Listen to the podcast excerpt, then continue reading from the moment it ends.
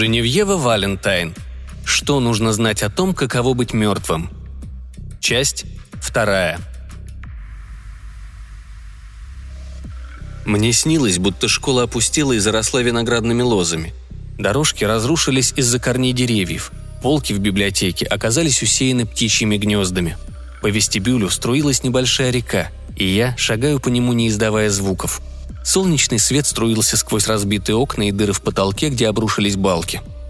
«Все умерли», — подумала я, почему-то зная, что это правда. Я была одна, больше никого не осталось. Я и не подозревала, что это был кошмар, пока не проснулась и не услышала, как задыхаюсь. «Прости», — сказал Джейк. «Я пытался тебя разбудить, но...» Я пошарила рукой по постели, ища его. Он вдохнул воздух и затаил дыхание. Потом я вспомнила, что он просто дух, некий след, который я притащила с собой, потому что была слишком разозлена, чтобы возвращаться в одиночку. Я ощущала тягучие ужасы сна. Он, словно поднимающаяся вода, сочился сквозь меня. «Почему ты думаешь, что это я тебя вернула?» – спросила я безо всякой цели. Джейк медленно выдохнул. Я задумалась, дышала ли я сама, и насколько сильны были мои старые привычки. «Я искал выход», — ответил он наконец с таким трудом, будто слова приходилось из него выдавливать. «Я не мог... не мог там больше оставаться». «Иисусе», — подумала я, а сама тихо спросила. «Почему не мог?» Но ответа не услышала. Он ушел. В комнате повисла такая тишина, что я услышала первые капли дождя, прежде чем началась буря. На следующий день на уроке химии Мэдисон сидела так близко к Джейсону, что их ноги соприкасались, а когда она поворачивалась, чтобы на него посмотреть, их губы практически сливались в поцелуи. Задумавшись, как скоро в связи с этим появятся потерпевшие, я нацарапала на полях блокнота. «А если узнает Эмбер?» Джейк не ответил. Впрочем, и новой я не ожидала, да и неважно. Я стерла пометку. Третий урок. Машину Мэдисон эвакуируют. Старшая школа будет похлеще американской мафии.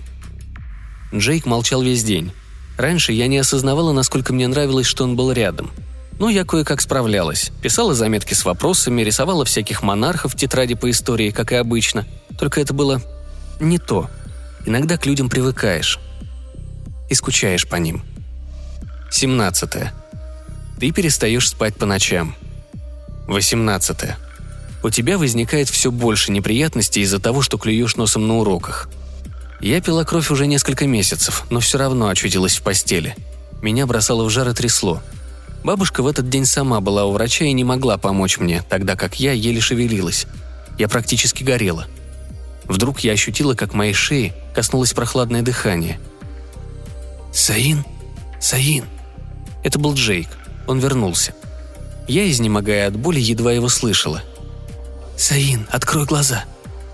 Усилием воли я разомкнула веки и ахнула от изумления. В моей комнате стоял мальчик – у него были темные волосы и чуть изогнутые очки. Он был не совсем настоящий. Сквозь его тело проглядывал стол, и на месте глаз были пустые глазницы. Зато я хорошо видела силуэты его рук, которые он держал передо мной, выставив пальцы. «Сосчитаешь мои пальцы?» – спросил он. Несколько мгновений я не могла даже сфокусировать на них взгляд, но затем сосчитала – от одного до десяти. После этого я принялась считать нитки в одеяле, и когда уже выключилась, и меня накрывала паника – в дверь постучала бабушка. Джейк отступил за занавески. «В чем дело?» – спросила бабушка, наклоняясь ко мне. Кожа у меня была липкой, руки дрожали. «Я так голодна», – проговорила я. «Вчера я попила, но...» Закончить я не смогла, потому что в горле было слишком сухо, и только покачала головой. Бабушка, сдвинув брови, посмотрела на меня, а потом сказала «Посмотрим, чем я могу помочь», и вручила мне книгу, сказав «Пересчитывай в ней слова», а потом вышла, закрыв за собой дверь. Ко времени, когда я была на третьей главе, в руках у меня оказалась кружка. Кровь была горячей и густой, и допив, я постаралась вылезать то, что оставалось на стенках. Бабушка выглядела уставшей, но улыбнулась мне. «Мы что-нибудь придумаем», — заверила она. «Что-нибудь придумаем». Кивнув, я поцеловала ее в щеку. Она пахла солью, лосьоном и тальком. Когда она ушла, Джейк вышел из-за занавесок. «Спасибо», — поблагодарила я, — «за то, что ты сделал». Он пожал плечами. «Пустяки», — проговорил он, стараясь не смотреть на меня. «Не буду мешать тебе спать». Сказав это, он стал таять, будто выгорающая пленка. «Не уходи», — попросила я. Он замер. Теперь я могла видеть, когда он задерживает дыхание. Могла видеть, как он кивает, и как его темные волосы при этом спадают на лицо. Даже если бы он не говорил мне этого, я бы и так поняла, что он покончил с собой от отчаяния. Его глазницы представляли собой две черные дыры, будто его заживо поглотила печаль. Я подумала, появятся ли у него еще когда-нибудь настоящие глаза, или этот след скорби неизгладим. Я подумала, испытывал ли он такую жалость кому-нибудь еще, наблюдал ли еще чьи-то последние мгновения жизни. Мэдисон и остальные были никчемны, но все равно чувствовалась боль. Боль при мысли, что их больше нет, и осталась только я одна. Значит, существовали такие уровни одиночества, которых даже я не знала – он провел рядом со мной всю ночь. Я чувствовала его дыхание. А если вытянуть руку, то ощущала холод, когда мои пальцы проходили сквозь его. Однажды утром, когда я шла в школу, в небе показалось солнце. Это было летнее солнце, яркое и горячее. У меня начала закипать кровь. Я закричала, натянула толстовку на голову и перешла на бег. Солнце палило, у меня все болело, я тряслась и не знала, где спрятаться. Затем, наконец, очутилась возле лесистого участка, который владельцы не могли продать уже пять лет – он весь зарос деревьями и колючками, погруженный в тень, и к тому же был безлюден. Мне же он послужил маяком. Я бежала, пока могла хоть что-то видеть, а потом упала на колени и прижалась лицом к земле. Этой ночью прошел дождь, и запах сырой земли казался мне успокаивающим, словно объятие. Я принялась копать. Мои руки были будто мраморными, будто железными, но рьяно разметали грязь и коренья во все стороны. Я соскользнула в неглубокую яму и принялась засыпать себя землей, пока эта острая боль не прошла – но меня все равно продолжало колотить. Я открыла рот, но подавилась, набрав грязи внутрь. Могила давала спасительную прохладу, будто снег, внезапно выпавший посреди лета. «Саин?» – вдруг прошептал Джейк. Я заплакала. Когда стемнело, я выбралась из ямы и побрела домой, стряхивая грязь с одежды. Джейк молчал, но я чувствовала, что он рядом, справа от меня. От него исходила благословенная прохлада, тогда как вокруг становилось теплее – последние дни у моего тела была комнатная температура. Домой я зашла как раз вовремя, чтобы застать маму, папу и бабушку за приготовлением ужина. Они замерли, уставившись на меня. «Я поскользнулась», – проговорила я в тишину. Мама вздохнула. «Саин, что с тобой такое?» «Я все вымою», – пообещала я. «Мне нужно в душ. Извините». Сбросив ботинки в коридоре, я захлюпала вверх по лестнице, стараясь при этом, насколько возможно, ничего не запачкать. Если включать только холодную воду, то становится почти приятно. Когда я спускалась, бабушка уже заваривала чай. «Как себя чувствуешь?» – спросила она. «Лучше. Ты как?» Она выглядела немного осунувшейся и бледной, но отмахнулась, ответив «Лучше». Мы обе улыбнулись. На ней была желтая футболка. Вдруг у меня внутри все упало. «Бабушка, ты меня боишься?» Она подняла на меня глаза и сощурилась.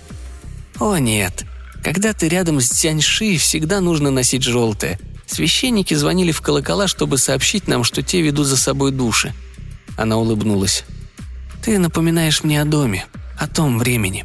Я сразу подумала о ее доме в деревушке в провинции Анихой, где сама никогда не бывала, о том, как бабушку привез сюда папа, и о том, что ее мертвая внучка каким-то образом оказалась лучшим, что с ней случалось.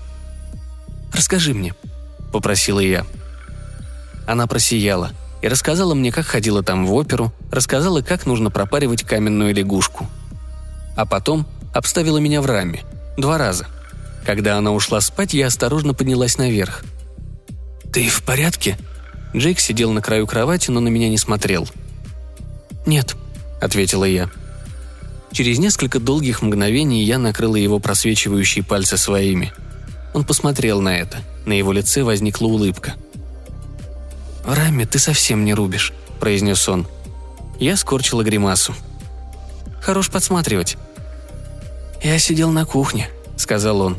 «Ты могла меня увидеть, просто не смотрела». «Я была сосредоточена на том, чтобы врубиться в раме», – ответила я. «Ага», – усмехнулся он. «У тебя это отлично получилось». Девятнадцатое. Когда ярко светит солнце, зяньши должны искать землю – «Это просто боль», — объяснила бабушка. «Ты не сгоришь», как будто это могло меня утешить. Я снова пошла в школу. Было довольно облачно, поэтому такую боль я могла вынести.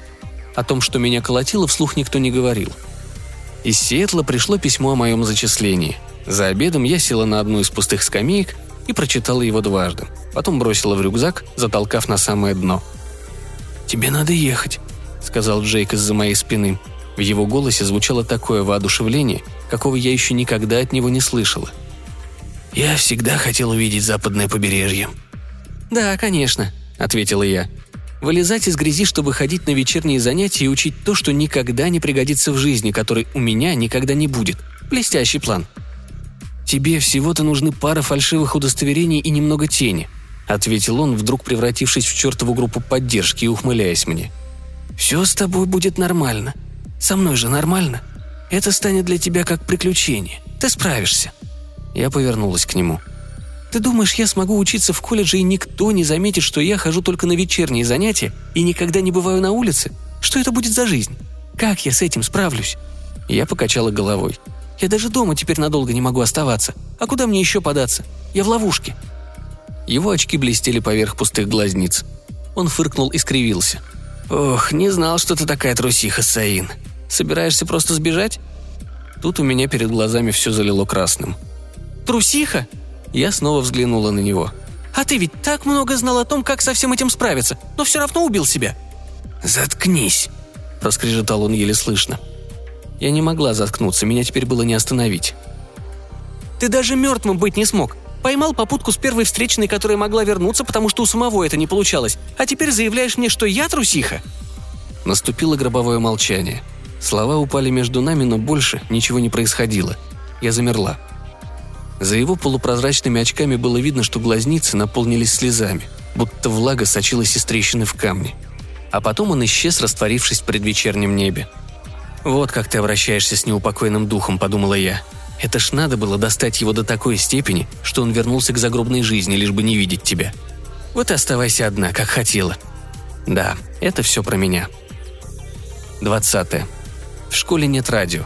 Если ты не в здании, то не узнаешь, что тебя вызывают в приемную и только с часовым опозданием сообщают, что твоя бабушка умерла. Родители оставили записку с адресом похоронного бюро. Я зашла в бабушкину комнату, будто не верила в это, будто она могла оказаться здесь, если бы я быстро распахнула дверь. В комнате стоял тяжелый запах. Бамбук в вазе на подоконнике, моющее средство в комоде. Постель пахла ее кожей, словно бабушка спала на ней прямо сейчас, а я могла протянуть руку и разбудить ее. Маленькая тумбочка у кровати была вся заставлена бутылочками с лекарствами, глазными каплями и инсулином. Это выглядело столь же дико, как если бы там находились боеприпасы. И я, открыв верхний ящик, смела все туда, чтобы оставить комнату такой, как хотела бы бабушка. В самом ящике оказались иглы, пластиковая трубка и маленькая склянка с узким горлышком, похожая на чернильницу. Все было чисто вымыто, но запах крови чувствовался так сильно, что я осела на кровати – когда кровь животных перестала помогать, она придумала кое-что, что меня спасло. Она не говорила мне, что это была человеческая кровь. Если бы я узнала, я нашла бы какой-нибудь другой способ ее достать. Почему она мне не сказала? «Не волнуйся», — сказала она. «Ты со мной». Я задумалась. Если бы я попыталась, то вернула бы ее назад. Я могла заглянуть по ту сторону смерти, сомнений не было. Если бы я ее вытащила, она составила бы мне компанию, возражать бы не стала, и мы могли бы уйти отсюда и отправиться куда захотим. Я опустила голову к коленям и, закрыв лицо, заплакала. 21. Ты плачешь кровью. Выплакавшись, я облизала руки дочисто и выпила остаток крови, что еще была в холодильнике. Теперь я знала, что она бабушкина. Странная на вкус, но это был дар любви, а мне требовались силы, чтобы совершить задуманное – Склянка с пробкой отправилась ко мне в рюкзак вместе с необходимыми вещами и наличкой из папиного стола. Надев желтую футболку, я оставила родителям записку и выдвинулась в путь. 22. Души умерших можно хранить в том предмете, который был им дорог. Неважно, как далеко они умерли. Их можно вернуть домой, чтобы они не были рассержены и не чувствовали одиночества. А до тех пор могут спокойно спать в земле. Меня колотит всю дорогу по шоссе, руки трясутся за рулем, но назад я не поворачиваю. Я в долгу перед бабушкой, и я знаю, как она скучала по дому. Джейк появился в тот момент, когда я вхожу в аэропорт. «Ты для меня это сделаешь?» Он больше не просвечивается. Если бы сквозь него не проходили люди, я бы подумал, что он настоящий. Он смотрит на меня зелеными глазами. Я наклоняю голову на бок. «А ты этого хочешь?» Он пожимает плечами – «Я бы вернулся, если бы ты меня прогнала. Но я подумал, тебе может быть нужен друг». «Это я могу сделать и одна», — отвечаю я. «Сейчас мне важно иметь возможность быть одной и все равно продолжать существование». Он проводит рукой по моей руке. «Я знаю», — произносит он. «Но если захочешь, то я здесь». Я выжидаю три секунды, а потом улыбаюсь. 23. Это так же странно, как и быть живым. Тоже вникаешь во все, по ходу дела –